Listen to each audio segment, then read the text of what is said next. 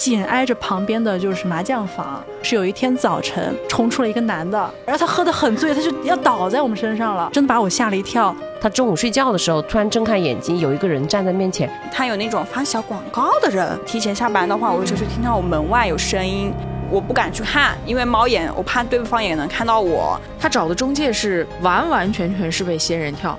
逼着他在当下关着门，让他签了合同。独生女孩绝对不要去选择安置小区，不管你多么强大，练了一身的肌肉，然后条款签的再好，世界上没有任何一个协议可以保证你的安全。听说了吗？听说了吗？听说了吗？什么呀？听说了？听说了吗？感受到了吗？大家好，我是茄茄。大家好，我是六六。我上午去收了个房。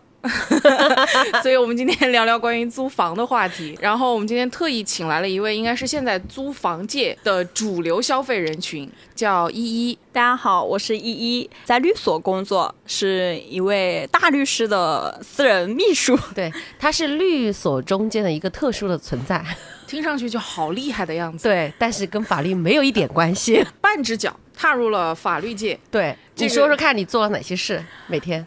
每天会帮律师安排他的行程规划，然后帮他开车，帮他做饭，帮他带崽，帮他安排家里人的生活。就是律师助理除了法律以外的事情他不干以外，都是他干。我觉得就我的画面里面，这样的女生应该是自己的生活条理很清晰。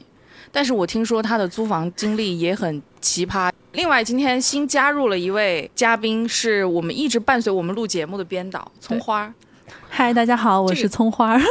刚刚也是听说，因为葱花有一个非常奇葩的租房经历，然后我们会待会儿一起来聊一聊，跟大家说一下嘛。我们今天就是着重来讲关于租房的这种奇葩的事情。我今就因为今天上午收房这件事情，我担心了真的很久，是认认真真的那种焦虑了一个星期的时间。因为我这个房客啊，就是有一点让我不知所措的无理取闹。扣除了他八百块钱的押金，最后把房收了回来。且且说的非常轻描淡写，把那个故事讲出来。当天呢，就是早上开始是打了电话之后我没接到，然后我就问他什么事儿，他就跟我说，哦，我打错了。接着她男朋友又给我打了个电话，语音电话，就两个人都加了微信嘛。我说有事儿吗？哦，没有，我打错了，我是要找我公司的房东。我说好。这个时候我开始有点奇怪了，为什么两个人都找我，但都说没事儿？过了一个小时之后，女房客给我打电话，她说。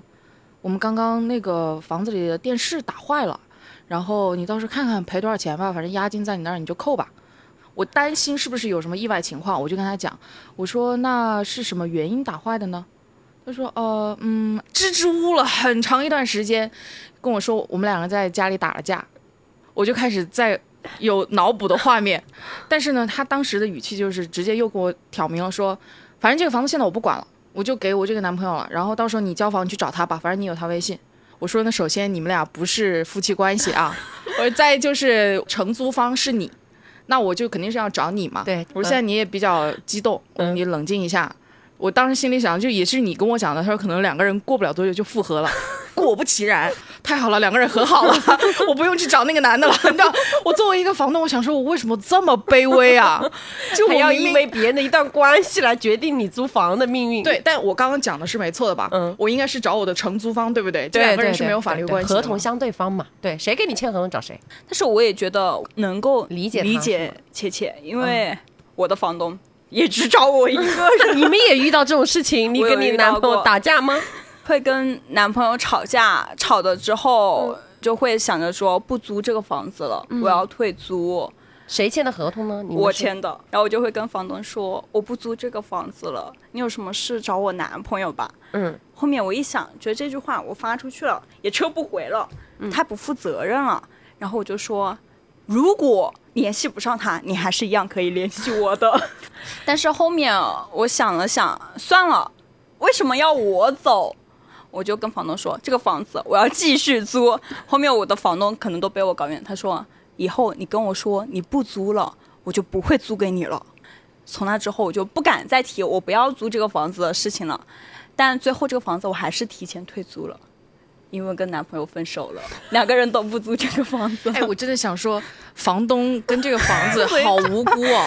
对我买个房子，我为什么要承载这么多的故事在里面啊？我还要去找他的未婚的男朋友对，我还之类的。得还得要负责跟你们沟通这种情感问题。对，你们要不就和好吧，就类似要讲这种东西来做但是这个房子里面不仅承载着我跟我男朋友的故事，还承载着我跟我的朋友故事。因为这个房子本身一开始是我跟我一个好闺蜜一起合租的，只是后面我好闺蜜为情所伤离开了长沙，她不租这个房子了。我无奈之下只能把我男朋友叫来，我以为说为了找个人分担房租，没我临时去找了个男朋友。是的吗？我我也是为了分担房租，跟我男朋友说，你要不要来跟我一起来长沙住？后面，所以我男朋友为了我来长沙，常。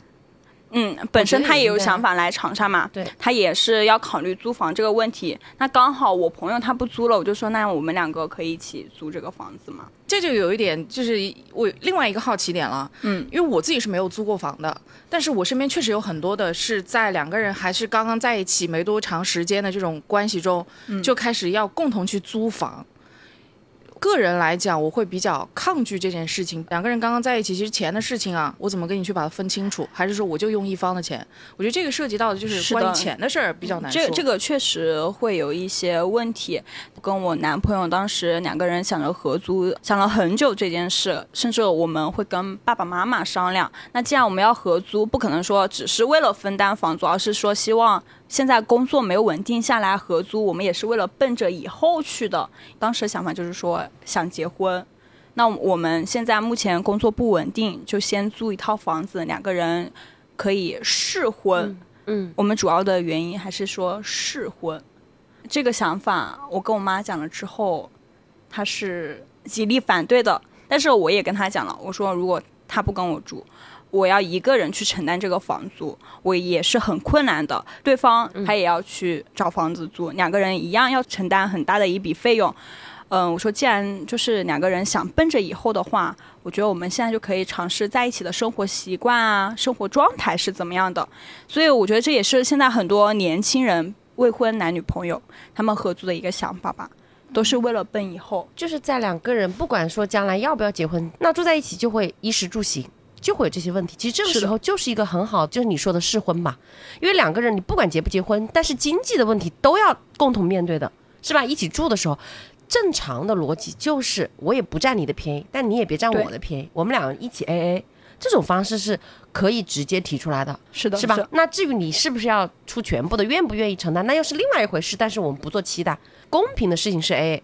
第二个问题就是另外一个维度了，就是去跟房东谈的这个维度，心里面非常清楚，你跟男朋友之间达成了 A A 这样的协议，还是没有达成这样的协议，没有去跟他讲，不能够因这个原因要把这个责任或者是把这个风险给东抛给别人。对，是你找的房子，是你找的房东，是你签的合同。这件事情本身你要知道，如果有人跟你 A，那你就负责收好这个钱，一起给到房东。是的，如果没有人他不愿意之类的，那你就自己来承担这个事情。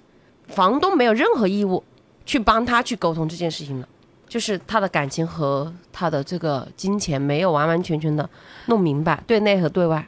作为我是个租客，我也想跟各位房东们说，如果你遇到情侣来租房子，嗯，可以让情侣们的名字、身份证号码、联系方式都写在合同上。我我跟你说，它最简单的一种方式，不影响交易的，交易要便捷嘛，也要有嗯安全嘛。最好的就跟一个人对接，不然他太累了。我又我是租给了一个人，实际上，那嗯至于你这个人是不是跟别人合租，那是你的事情。反正我这个房子收这么多钱，对，从实际的操作的角度来讲，一对对一的对接是是最最便捷的，交易也最最快。这个还是应该也解答了很多房东的一个疑惑，就是就是找承租方，包括像葱花九五后的女生在租房这件事情上。最看重的是什么？当然，除了看你房子里的设施新不新以外，包括对于房东，你们的要求大概会是什么样子？哦，我其实对于房东我没有什么要求，我不希望他管我很多事情，因为我觉得这个我自己如果可以解决的话，我也懒得去再多跟他多一份沟通嘛。平常租房主要是选择那种带管家的小公寓，就一人一个小单间。那依依，你们到底租房子最看重哪几个方面呢？第一个，嗯他对于我的工作通勤时间，我住在老板家对面，随叫随到，我不用再担心我的通勤时间，还要特意想，哎，这么晚了，要不要跟他讲明天再说吧？现在我都不用担心，哪怕他要十点、十一点叫我，没事，我下楼骑上我的小电溜去他的别墅区，大概就两分钟。第二点就是，呃，我住的地方一定要附近有菜市场，因为我是个人比较喜欢在家里做饭的。然后还有就是附近是否有地铁？四的话，我希望周围有好吃的。老板家现在附近有一个夜市，不错。你发现你讲的四点没有一个是房屋内部的问题吗？全部是环境、环境、环境，周边、周边。因为我租的房子的话，内部我不在乎，能够住进去，有床，有基本的设施、设施设备。我会自己改造。那你如果将来搬家，你会搬走吗？这些会啊。就他刚刚其实有讲到的，后面就是关于吃喝玩乐的嘛。这个可能对于现在大多数初入职场年轻人肯定是最关注的，就是我的业余生活怎么去安排。宅在家里的，我相信还是比较少的。但他像他最开始讲的那一点，希望房东不要不理他这件事情，你知道，其实一头的问号。我之前就有遇到过这样的房客。就跟他的情况还挺像，因为我有一任房客是什么呢？就是刚大学毕业，然后在长沙跟他的大学同学一起租了我那套房，然后因为是两室一厅嘛，就刚好一人一间房。他们俩就是就租了没多长时间之后，姐姐这个燃气点不燃，我说你要不换个电池试试。可以了，结果他们中间有很长一段时间不开火。你知道燃气公司是为了保护你家这个，就是怕有意外情况，他会超过多长时间就停掉你的燃气。然后你需要在用的时候，你把它就是请到家里，他再给你开，通过他的技术手段。嗯。然后他有一天又跟我说燃气又点不燃了。我说你是不是很长时间没在家？嗯，那你去找燃气师傅。还有一个问题跟他一样，门禁卡丢了怎么办？嗯。我后来我在想，我说这种事情是很直接的，就可以通过物业就可以找到的呀。我实在是忍不住了，我说我确实呢工作也比较忙，然后你这些事情啊，你稍微百度一下，稍微搜索一下是可以找到解决答案的。我因为我没有办法那么及时的回答你问题，可能会影响到你用这个房子。切切，我想到了一个增值服务内容。我理解依依他们的需求，我也理解你没有时间去招呼他们这么多细节。每一个合同里面设置一个增值条款，如果需要我。及时响应啊，就是解决你的日常起居的一些小 小问题的时候，就是私人管家服务吧，你就这么理解，就你的那种公寓的管家服务。另外再付一个月，比如说三百，就很少就可以了。但是你把它先选在这里，看他选不选。他当他选择的时候，你就可以提供比这个更丰富的服务。这好像是去银行办那个借贷卡，你知道吗？对对对，选增值服务是是是增值服务，来电提醒服务。我本来就觉得你其实提供了比出租房子更多的。服务的时候，你就可以多收费用啊，这是很正常的。是那私人管家服务确实跟一般，我觉得他也能够接受。我是比较喜欢这样子的。还有一个房东是全程到尾我没有见过人，也没有听过他的声音，只是看着他一份签过字的合同而已。作为生活小白，第一次租房子，很多东西可能还不了解，包括物业在哪里，各种各样的设施设备应该怎么处理。像我有经历过，所以就是特别能理解这个。我觉得咱们在开始就是有这样的一项服务，大家都是。一般就是小白的话会愿意去选这样子的。我今天回去就把我的租房合同上加上这一条。最关键是，如果他不选这个，他就知道这一项是应该要付费的，他也会少提问。就是提供了一个很好的思路。我之前在别的城市实习的时候，在上海，一栋楼大家有一个公共的空间，然后每一个小单间小单间就是该有的东西都会有，然后你每个就像住酒店一样。就像那样的形式，我觉得可能对于很多年轻人来讲，他就很明确的，他会提供那当时我记得我的合同上面就有类似这样的，比如说你需要用到健身房，你勾选；比如说洗衣房，勾选一个，你可以选他打扫服务，你可以选日打扫、周还是每个月。大家可以把这个商业的思路放到对个人的租房上来讲，应该也是挺好用的，很好用。房东跟房客之间可能还是一个沟通的问题。从华比较在乎的会有哪一些因素？我感觉首先是安全，这是最最最最最重要的。嗯，为什么我会很在意安全呢？我在前几天就租到了一个非常不安全的房子，是因为我当时很匆忙的从外地赶到长沙，然后呢，我的朋友他是本地人，他就说那我们就一起住吧。我也没有会想到他会租到一个安置小区。刚到那个房子的时候，就感觉有一点点的乱乱，对，感觉他那个楼啊什么的，那个结构好像不像是普通的那种房子，因为它内部都很九曲拐弯，好像是自己改造过的。后来到单位报道之后，跟我对接的那个老师他说：“什么？你竟然住在安置小区？”我就问他什么是安置小区，因为我不知道安置小区是什么。第一次觉得他们危险是有一天早晨，他们在楼下打麻将，因为那个房东他又在那边设置人可以住的地方，紧挨着旁边的就是麻将房，然后就从那个麻将房里我们出来上班，然后冲出了一个男的，他说。哎，美女，哎，你们也来打麻将啊？然后就这样，然后他喝的很醉，他就要倒在我们身上了。我们那个是一个角落，早上，早上，对，是早上，他是通宵打麻将嘛，真的把我吓了一跳。嗯，然后我朋友当时很想跟他理论，但我当时就把他拉走了，因为我不想让他注意到我们，毕竟他知道他旁边的房间住了两个女孩子嘛。再到后来，类似的事情就有很多。我朋友中间走了，然后那个房东呢，他知道了是我自己一个人。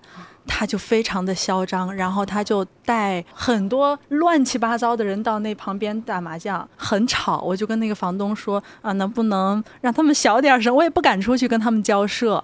在这里为什么要讲这个呢？也是想告诉大家，在选房的时候，嗯，要注意一下周围的。对对对，这个安全。那你现在出来了吗？没有，我还在。我觉得这件事情就你没有办法改变那种环境，但是我觉得你可以想办法及时止损，不要再待在那种地方了，远离危险，因为你。不存在说他们真的做了什么事，对对对。但是乱糟糟的话，你你也不知道将来是吧？是什么样的一个情况？我记得我当时毕业的时候跟你一样，就是我当时是到广州做律师助理嘛。我记得我当时就是跟我一个同学合租了一个城中村，直到有一天我同学他很淡定的跟我讲了一件事情，我连实习都不敢搞，就是因为他说他中午睡觉的时候突然睁开眼睛，有一个人站在面前，就人家是准备进来偷点东西走了，发现家里有人。我听完之后魂都没有了，我就回长沙了。他们说，如果连你的命都不安全，然后你觉得人身都不安全，什么东西都没有用。因为其实像从话说的安置小区，我也租过。因为这个房子是我自己找的，我是看它价格实惠，嗯，然后也离地铁口比较近。但其实也会像从话说，有很多来路不明的人会出现在你的家门口，他有那种发小广告的人。就是我提前下班的话，我有时候就听到我门外有声音，我不敢去看，因为猫眼，我怕对方也能看到我。那露露姐，我想问一下，就是房东的租房合同是房东那边去拟定的，那我们怎么来保证我们自个儿的这一块安全呢？我觉得这个逻辑跟之前我们讲女子防身术那个东西学不学的这个逻辑是一样的，是什么意思？就是首先你在选择房子的时候，就不要去选择，因为你这个环境是看得出来的。其实安置小区就根本就不是我觉得一个选项，尤其是独生女孩，绝对不要去选择安置小区。不管你多么强大，练了一身的肌肉，然后你这个条款签的再好，世界上没有任何一个协议可以保证你的安全，所以只能远离危险。这是第第二呢，当然你如果是居住到了一个比较相对安全的这个地方，或者是你觉得这个地方 OK。但是也不说它就没有风险，对吧？对。那你在这个时候，其实你要做的还是要依靠自己，不要想任何人可以保护你，一定要提高警惕，这是自己的一最大的一个责任，因为最后承担责任的是自己，不是任何一个人，也不是房东什么的，也不要认为怎么他承担了责任你就没责任了，你你受伤了呀，你要想第三点。就是跟房东在谈这个事情的，因为你并不是一住就会知道这里的生态的，万一有些隐性的危险你不知道，或者是有一些隐性的房屋瑕疵问题、安全隐患你不清楚，对不对？嗯。所以有时候你在跟房东谈判的时候，要给一些空间，是在什么地方，就是要写在条款上面写清楚。就比如说有类似于访客有这种不明的租客什么之类，或是我们这里的大楼的物业管理不严，出现了什么被盗、抢劫什么这样的事情，只要是整个小区出现了。你就可以有这样的一些解约的，然后如果说也出现了这种什么小纸条啊，你这种东西都可以跟房东先提前讲好。房东说没有这种问题，OK，那我们写到这里面，如果出现了我比较 care 的几个点，就实际上是对于自己的提前解约的权利。但是你说协议去保证，保证不了。然后只是说出现了这个问题，你就赶紧跑啊！你干嘛一定要还住在这里？葱花，你为什么要住在这里呢？我就对我来说，我觉得你不管怎么样，这个风险太大了。对我其实是在有做补救措施，我一直在到处看房，但是当时因为我是外地临时过来的嘛，但我只要说短租说了之后呢，他们就不会再有接下来想合作的意愿了，大家都愿意接受长租的，因为我确实是找不到房子。不过我觉得这个行为还是非常不可取的，因为不是说每个人在外地都会恰巧有朋友和家人，对就这个时候，我觉得女性的第六感。很多时候是能派上用场的，就类似于比如说我们去外地旅游啊，我哪怕是去一个酒店，我突然一下感觉，我觉得这个酒店给我的整个的氛围不是很好，我不是很舒服，我待着就下意识的这个时候可能就要做好逃跑的准备了。第六感这个事情可能是就是你知道大自然赋予女性的一个特别的功能，这个时候是真的很能派上用场。所以你就像葱花能够坚持这么长的时间，我还是挺佩服她的这个心理强大的。专业的事情就交给专业的人士，是的，你就把你的要求、需求什么东西都给中介提了，他帮你去跑。对于规避你的这么巨大的人身风险来说，不算一点什么钱。就哪怕是站在房东的角度来讲，对有一个好的中介是可以省对呀、非常多的事情的。我不知道你们有没有遇到过，就是这种中介特别棒的，或者是让你们特别难受的这种中介。有遇到过个别难受的中介吧，就是当他把这单业务谈成之后，啥事都不管了。我有个朋友找我帮忙去问一些律师，帮他打官司，然后我就问他怎么了，他说他跟他房东产生了一些分歧，房子是由中介帮他去租的，退租的时候。他帮房东把房子打扫得非常干净，请的阿姨就是包括这个房子里面有一些损坏的，他自己也维修了，自己出的，包括房东从来没有理过他，也没有帮他出这些东西。现在退房了，房东就说，因为他们住了一年，就说，哎，这个东西都变旧啦，就是不可能退他们的押金。他就去跟中介说，中介就说，这个你们已经租了这个房子，就不归我管了，我也管不到。他话听得不舒服，但是呢，你从理由上来说，自然的解约东西，就房东不愿意退，其实不是跟中介有关。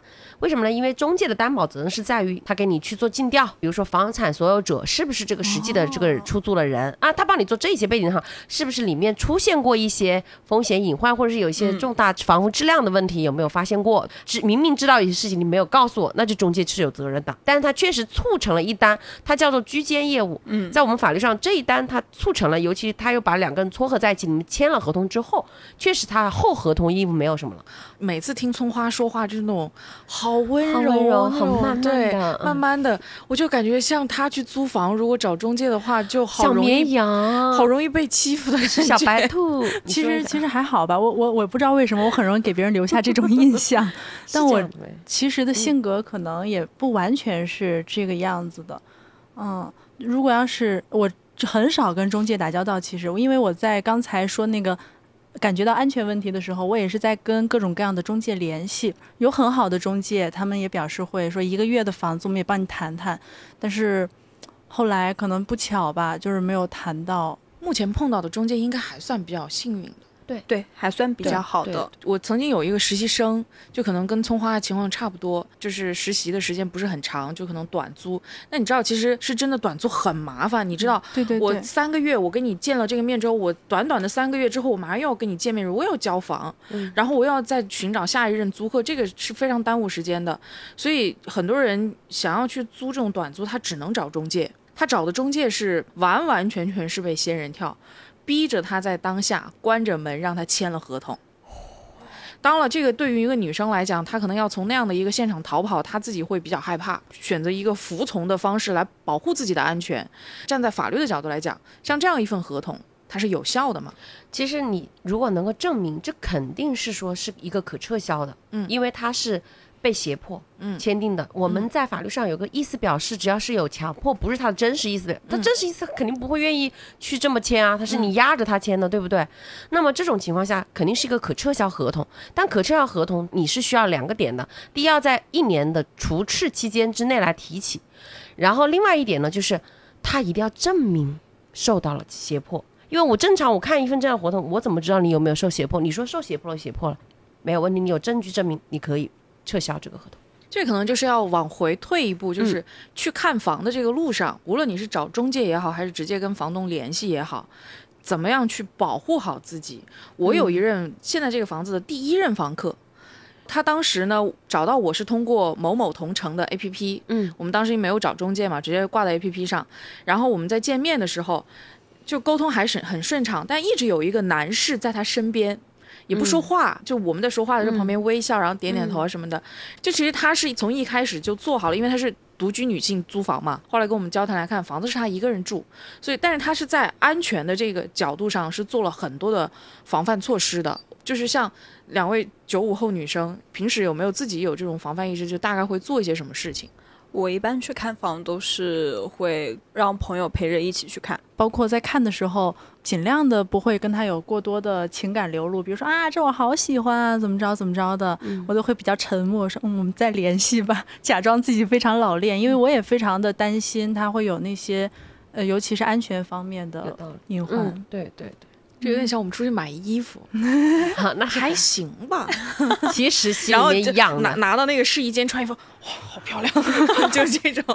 所以我想问一个问题，问且且，你喜欢什么样的房客？哎，我我每一次就是，比如说我不通过中介，嗯，我如果是在某 A P P 上我要发布租房信息的时候，我会很明确的罗列出来我对房客的要求。第一是尽量不养宠物，嗯。这个就很容易引起邻里之间的误会，我不想去解决这种矛盾，对我来说很麻烦。第二呢，就是尽量是单身，或者是以家庭为单位的小两口，或者是一家三口这种。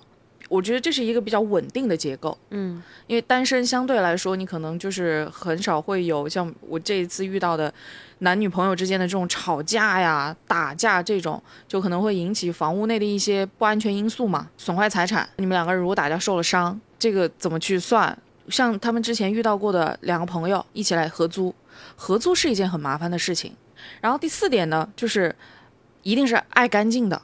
真正说起来啊，无论你列举任何一一个条件和要求，你只有真正他们住进去了，他找不着你，你才知道这个要求他达没达到。你像我遇到的很多房客，比如说像两个人合租的，我有遇到过。到后来呢，就是类似于有一个人先走了，葱花这样的朋友把他一个人留在那儿，让他一个人来跟我解决退租金啊、退押金啊什么这些事情。当时那个小姑娘，其实我觉得现在的小姑娘就是安全意识很厉害。当天现场呢，她是找了她的一个朋友，在房间里等着我去收房。然后我进去的时候特别好笑，她那个朋友啊翘着二郎腿，然后在那儿坐着靠着那个椅背，然后也没说话。我就我就开始验房嘛，就是有没有损坏啊，什么燃气啊都去打一打。然后我说我说行啦，我说这个押金我没有办法退你全部。因为当时我们是长租，提前退租了，所以这个押金在你没有找到下一任房客之前，押金我没办法退给你。我也跟他就讲得很清楚。然后呢，我考虑到了，我说你们俩是合租，进入社会没什么钱，那我还是退你一半，这个是我能做的让步了。然后他那个朋友坐在那儿，那合同上哪里写了只退一半啊？哪里写了你就提前退房了就要就不退押金啊？我说不着急，我发合同给你看啊。但我其实当下，我现在回想起来，我觉得那个女生的安全防范意识是有的。我不知道你们会不会，觉得退房的时候遇到比较难缠的房东，应该也会找朋友。是会有这样子的房东，我应该算是从二房东手里面租的这个房子，后面就变成我跟房东去对接。开始我住进这个房子的时候。房东并没有来，只是到后面退房的时候，房东来了，就会说这个房子哪哪哪跟我之前租给你们的不一样，我租进来的时候就是这个样子呀，嗯，他就是不肯退你挑你的刺。你像这种问题，可能房东和房客都会有，我怎么去保留这个证据？就是我在租房跟交接房的时候，房子的状况是原封不动，没有损坏，怎么去证明这个问题？首先，你当时在租这个房子的时候，有没有看到他的协议？他给你看了没有？那是一份中介的协议，不管有没有中介，或者是房东有没有限制说不允许转租，这个很重要。本身原来的那个相当于是租客，他又再转租给了你，这种情况一般是在租赁合同中间不会被允许的，就是你转租我是不认的，他是可以。转租这套房子的时候，房东是知道的，这个事情他知情了，对不对？这个知情的时候，你就应该保留证据，就是你知道了，这个时候就要进行一次交接。这个合同他没有跟你重新签，他是跟那个人签的，嗯，而你呢又是实际上的一个权利义务的一个承载人，那个人他已经不管这个钱了，除非他愿意担你的责任。正常来说，房东有什么东西，他可以找你，他最主要是要找他。就有什么事情损坏了或者什么不认的，其实应该是找上面那个租客，因为他跟你没有形成什么，你没有书面的。好，如果他认可了你了，对吧？他觉得他不想去找那个人了，那就相当于是你跟房东之间形成了一个事实的租赁，要把前面你交接的情况讲清楚，不然的话你没有交清楚，就是由你来承担，你自己来承担。是的，所以到最后我的押金一分都没有退给我。这但是你要搞清楚，他即便是这样的情况，也要看你原合同里面规定了，嗯，你也要让对方要证明，你说我哪个东西是跟你当时合同上不一致嘛，他要举证呢，就是他要说清楚，你不认呢，你可以说，就所以我是觉得以后像这种，我要是租别人转租的，那我就在进这个房子之前拍个视频。对，首先你转租的话，最好的方式，我认为是要跟这个房东直接接触、直接交接、直接把所有东西给固定好，你跟他重新签份协议，是最好的。就是聊到这里，我们就会发现，租房，尤其是独居女性租房，首先一个是安全问题，另外一个就是在写这个合同条款的时候，你就会发现越细越好。嗯，是的，涉及到屋屋子房内的这个财产，包括你周围可能存在的危险因素，会影响到我居住的环境条件，呃，居住水平的，那我们都把它写进去。这中间还有一个，我觉得也是可能大家会比较关心的，就是比如说啊，我们很多人去一些公共场合，我在商场里面摔了一跤，我会去找这个商场的问题。那如果我租一个房子，我在这个房子里面遇到了一些安全事故，这个责任有可能会归咎于哪一方？其实这个问题大概率全部都是由自己来承担。你想想看，你是一个独立民事行为能力人，你正常的衣食住行都是自己独立完成的。这个人他把这个房子交付给你，只要不是因为房子的缺陷问题、房屋质量的问题导致你的人身损害，房东是不用承担任何责任。为什么商场有？商场是因为它是一个经营场所，他会对于这个经营者负有更多的一个义务，就是你要对我进商场的人有人身保护的一个作用。那他为什么会摔倒？摔倒一定有原因的。如果是地上本来没有任何问题，你摔了，那就自己负责。但如果说是地上有水渍，那是你没有清理干净，让它滑倒。有的是那种地上有那种露出来的裸露的那种线呐、什么的，被绊倒了，那肯定也是有人在管理不善，所以产生的这种责任。在一个自己的房子里面，你摔倒了，或者是死亡了、意外死亡了之类的，不是因为说是个房屋的问题和它的管理的问题。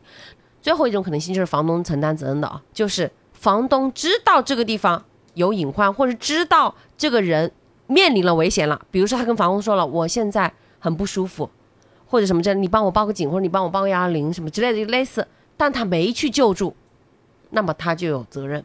我为什么会问这个问题啊？嗯就是记住我的第四任房客，就这任房客呢，就是有一次我们去交接房子的时候、嗯来了之后呢，他特别爽快，首先不还价，给钱给的特别快。但我们去现场签合同的时候，就会发现那个女生就挺年轻一个女生，短头发很飒，但是她身上全是伤，就是那种青一块儿紫一块儿，然后腿上也全是伤，然后还有很多那种就是像针眼一样的那种红点点。我跟我老公两个人从屋里出来之后就，就是都带着疑惑，然后说这是怎么回事？当下就是有点担心我家里的财产安全了。比如说电视机还好不好啊？后来就大概租到第三个月的时候，就物业突然有一天晚上十点多钟给我们打电话说，你们家那个房门都快被敲烂了，然后隔壁的邻居在给我们投诉说你们家怎么怎么。我说我们房子已经租出去了，看是什么情况，要报警的话就直接报吧。嗯那个女生第二天也给我们回了信，说昨天不好意思惊动了物业什么的，但是她说了一句话，她是后来跟我们说的，她说：“哎，这个门经不起敲，意思就是我们的门没有好好保护她的安全，你知道吗？”后来三番五次的有人时常来敲门，非常大力的，就是不是敲门是锤门，只差没把那个房拆了。后来我们才知道原委呢是原配带着他的家人来找小三。他就一直躲在里面不出来，然后那个原配还通过物业给我们放话说：“你们在这个房子里金屋藏娇。”我说：“但是呢，你砸坏了我的东西，你该赔的还是得赔。”那个房客真的他是很认真的跟我说：“我觉得这个房门没有保护的安全，但是算了。”这件事情我不追究了。当然，我也知道他其实就是无理取闹嘛。嗯这个事情他可能也是情绪上的一些发泄啊，或者怎么样。这样的情况啊，呃，包括就是比如说有人在家里打架，用的是你房东留下的刀，他有的人就会说，你把这个刀留在这儿，这是你的东西。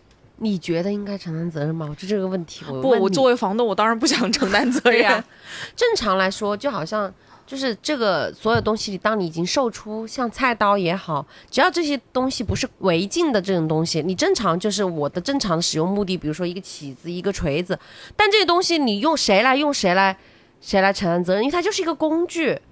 但是你不能够责怪这个卖的人，也不能够责怪这个买的人，所以就是跟你房在房屋的这个使用过程当中，从房客的角度来讲，尤其是女孩子，对于里面的这种设施啊，你们会有一些什么样的要求，或者是比较顾忌的地方吗？门，我确实对我是真的会在乎这个门。嗯，像我现在租的这一套房子呢，我是直接把门锁自己给换掉了，因为我发现房东就留了一片钥匙给我，其他钥匙去哪儿了？哦，你考虑的是这个问题，门对，就是有没有人别的人可能会进得来？对，那么我会自己换锁。第二个就是燃气灶。还是因为现在这套房子，它刚开始燃气灶必须要用打火机，就引燃一下，那样子很吓人。我每次做菜我都会放鞭炮呀，因为但这个问题就出现了。如果是因为这个事情产生了这个租客的安全，确实房东要可能要承担责任的。是的，所以我跟房东反映了几次后，房东很爽快的就给我把燃气灶给换了。是。我会着重的检查一下热水器吧，就是看它那些电线啊有没有老化，嗯，包括说它那后面那个是不是叫镁棒啊，然后有没有那些东西，因为它很容易被忽视，它不像打燃气那种打一次就能感觉它坏一次，它可能是潜移默化，一不小心就会造成危险。刚我们聊了好多。关于租房，从安全角度、环境角度啊，就是挺多细节都是大家会关注的。有没有哪种租房的情况是你们看了这个房之后绝对不租的？我就因为这一个点，我这个房子肯定是没有接下来的沟通和交流了。那房子很脏，我是绝对不会看的。你说的脏就是很多垃圾还是？不是，是它那个地，比如说很油，你打扫都是打扫不出来的那种脏，包括它的下水管道。非常的黑什么的这些，我觉得这是我比较不能接受的一个点。我就有时候看到新闻里面说那种房东去收房，一打开门，里面跟个垃圾场似的那种，那个可能还是少数。就是女生啊，尤其是单身的女生，好好的要去租一个房，尤其对房屋本身如果是有要求的话，她是会更注重这个房屋的环境跟安全。就你们俩就是已经租了这么多房了，有没有想过就是哪一天干脆买个房得了？有一直有这个想法，只是在等我的社保。我现在要买两年的社保，一定要买一套属于自己的房子。嗯，你买这个房的冲动是哪一刻突然会有？第一是我想在长沙有一个自己的小家，不用总是去那么辛苦的搬家。因为来到长沙现在，嗯，可能就一一年半还不到两年的样子嘛。然后就已经搬了四五次家，真的很累。尤其是当我的行李从两个行李箱的时候，一直到我要需要叫一个货车去拉我的东西，一个真的很累，真的很累。每租一个房子，我就会把它当自己的家一样去布置，添置的物品是特别多的。换房子，我自然而然我也会把它带走。那你是更多的想要是自己来买这个房呢，还是跟你未来的那一半一起来买一个房子呢？还是说你不想要买，应该让男方来买房子，所以你现在租房子。在资金充裕的情况下，嗯，我还是会想要自己在婚前买一套房子，因为我觉得这对于女生来说是一种保障吧。嗯，因为现在有太多，就是说男方那边哎给你准备了婚房啊，哎没关系，你只要买一辆车，就是陪嫁嘛，然后你就跟男方就可以有车有房，然后可以好好的享受生活。但是我想这样的新闻大家应该也看过。那你为什么觉得这种不好？因为这套房子终究不是属于我的。写法律学多了，你知道吗？对，可能跟跟跟在大家嗯律师身边这种东西见过太多了。就是婚前有一套自己的房子，不论是有另一半也好，没有另一半也好，我怎么样都有自己的一个家。我就算跟你结婚了，嗯，我这套房子也是我的栖身之所，对，也是我的一个家。哪怕我吵架了，我还是有一个地方可以容得下我的。有一个疗伤的地方，就可能好多未婚的女生现在就是，首先是大家有这个经济实力了，嗯然后呢有这个前瞻性，就是我给自己留一个空间，不一定完完全全就是说我这是我的婚前财产啊，对它更多的代表的是我作为一个独立女性的一个象征。对，然后当我可能有一些情绪需要宣泄的时候，我有自己的一小方天地。是的，葱花有没有考虑过买房这件事情？我妈妈的这个意识是非常非常非常强的。她其实给我买了一个，但是我不太想说，因为 因为我觉得很可耻，也不是我自己买的。因为我妈妈她是有这样想，她觉得这个房子你可以不住，因为以后也不一定会到我们老家去生活。但是她想让我有一个嗯多余的那种小资金，因为一个月收一点点房租，嗯如果要是突然嗯失业了，或者说突然怎么样，也不至于说。一点点应急资金都没有，嗯，我想起二十年前，我的表姐跟我讲过一个笑话。那时候她是在四大工作，晓得吧？然后呢，她当时自己买了一台宝马，他们的同事中间都挺羡慕的。后来她有一天就跟人家说是她自己买的，后来他们就说。天呐，突然一下很同情你，然后我我表姐就觉得很奇怪，为什么同情我？我自己凭自己的实力买的，对吧？又不是用的父母的钱。然后他们说，这种车子，尤其豪车，不应该是老公或者是男朋友来买吗？确实，现在大家的观念，包括父母的观念都变了，就是自己的，尤其是女儿，我一定要在她结婚之前给她先添置些什么东西，是为了保障她婚后的一个保全她的一个财产。嗯，大家其实是可以借鉴的。对啊，我觉得对于我自己来说，其实我觉得父母他们已经辛苦了那么一辈子，退休的时光，他们应该是自己好好享受自己的生活。结果他还要那么辛苦的去给你买这买那，为你以后的生活去做打算。嗯，他希望我也能够快点结婚生子，帮我带孩子。然后我就说，我觉得你们已经很辛苦了，到时候我买房肯定免不了要爸妈的资助，你还到时候帮我带孩子，我觉得父母真的太辛苦他们了。我妈妈的想法跟阿姨正好是相反的。我妈妈想的是，我会去帮助你，因为年轻人过渡总是有这个时间的。嗯但是如果说你想结婚啊，或者说你想带小孩啊，那是你自己的事儿，他不会去再去帮助我了。有有没有就是考虑过，接下来如果是尤其像一已经有这个购房计划了嘛？嗯。你接下来可能还会要面临一些独居的生活，这个可能就是我买了房之后，就可能不像租房了，我随时可以退，然后换一个环境。嗯就买房对于独居的女生来讲，你现在大概会有一个什么样的构想？我会要买一个什么样的房子吗？首先我会买一个小区房，第二个就是它要通勤时间 还是通勤近一点时间这个很重要哎，对于他来说，对对对我大概能知道他接下来可能会说，我的周边要有一个好吃的夜市，是，然后又来了更前我想要有一个菜市场可以自己做饭，最好能有地铁。对，后面都一样，对这个跟租房是的一样了。葱花会有吗？就是你将来有可能会迎接的这种独居生活。嗯，我想的是先买一个一居室。如果要是买第一套房子的话，因为首先我觉得自己买的这个压力不会那么那么大，再有就是它打扫起来、收拾起来会比较方便，会减少我在房子上分散的精力。包括其他的要求也和依依一样，就是在一个小区里面有完整的物业，然后安全就就可以。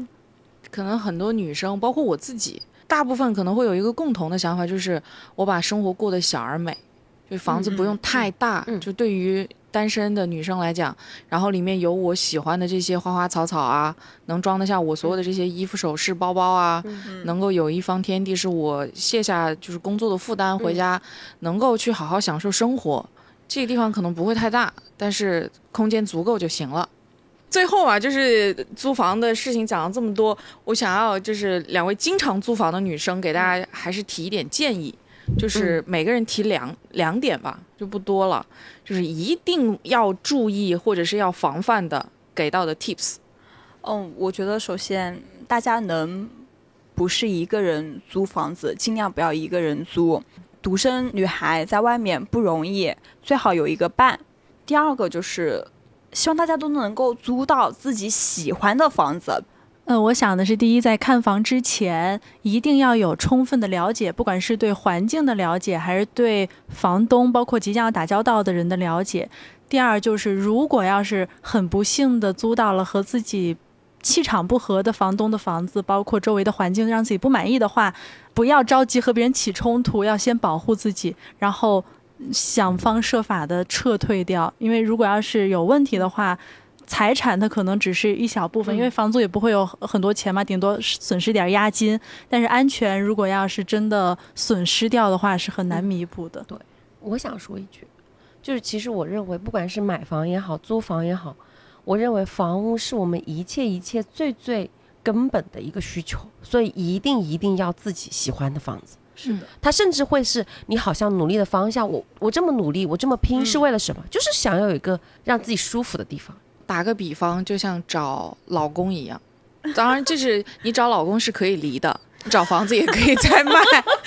当然，我的意思是从好的方向出发，就是大家就像选老公一样，他很多时候是看感觉，感觉会偏更多的。除了你是真的是条条框框，你没有满一米八，你绝对不要靠近我。除了这种以外啊，就是很多时候大家真的是看感觉。就女人的第六感是你站在这个房子面前，你喜不喜欢他，你跟他的气场合不合，你可能当下你能感觉得到。多接触几次，多观察几次。大家看房子别着急，聪华讲的嘛，安全这个问题是一切的重中之重。你只有保证了自己的安全，才有后续的生活的一个延续。作为一个房东的角度来讲，我宁肯你多来看几次，真的是像找男朋友、像找老公一样去找一趟。对，你真的是你喜欢的，嗯，然后跟你气场合的房子，嗯，希望依依能够尽快找到一个这样的房子吧。是。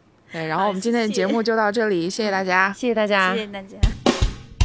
欢迎到苹果 Podcast、小宇宙、喜马拉雅、芒果动听、未来汽车 New Radio、网易云音乐、荔枝播客、蜻蜓 FM、云听，搜索节目名称“听说了吗”，收听节目的完整内容。